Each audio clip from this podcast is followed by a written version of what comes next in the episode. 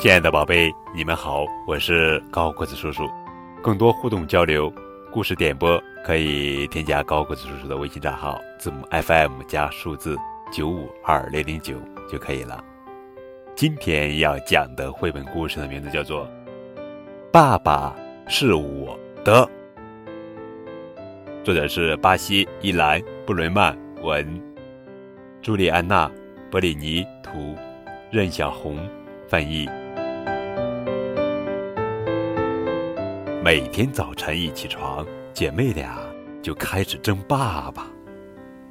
刷牙时，姐姐抢着说：“爸爸是我的。”吃早餐时，妹妹抢着说：“爸爸是我的。”玩游戏的时候也要争。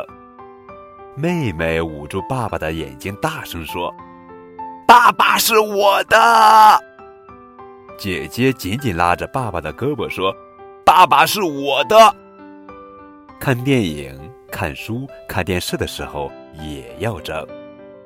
姐姐坐在爸爸的一条腿上，生气的嘟囔着：“哼，爸爸是我的。”妹妹坐在爸爸的另一条腿上说：“哼，爸爸是我的。”冬天，一个美丽的早晨。姐妹俩一人拉着爸爸的一只手，在公园里散步。没过多久，他们又开始争爸爸了。爸爸是我的！姐姐使劲拽着爸爸的一只胳膊喊：“爸爸是我的！”妹妹也使劲拽着爸爸的另一只胳膊喊：“他们拽呀拽呀！”可怜的爸爸，都快被他们拽成两半了。突然，姐妹俩摔倒了，每人手里抓着半个爸爸。他们牵着各自的半个爸爸回到了家。妹妹问：“爸爸，你能帮我刷刷牙吗？”“我刷不了。”妹妹的半个爸爸回答。“爸爸。”你能抱抱我吗？姐姐问。我抱不了。姐姐的半个爸爸回答。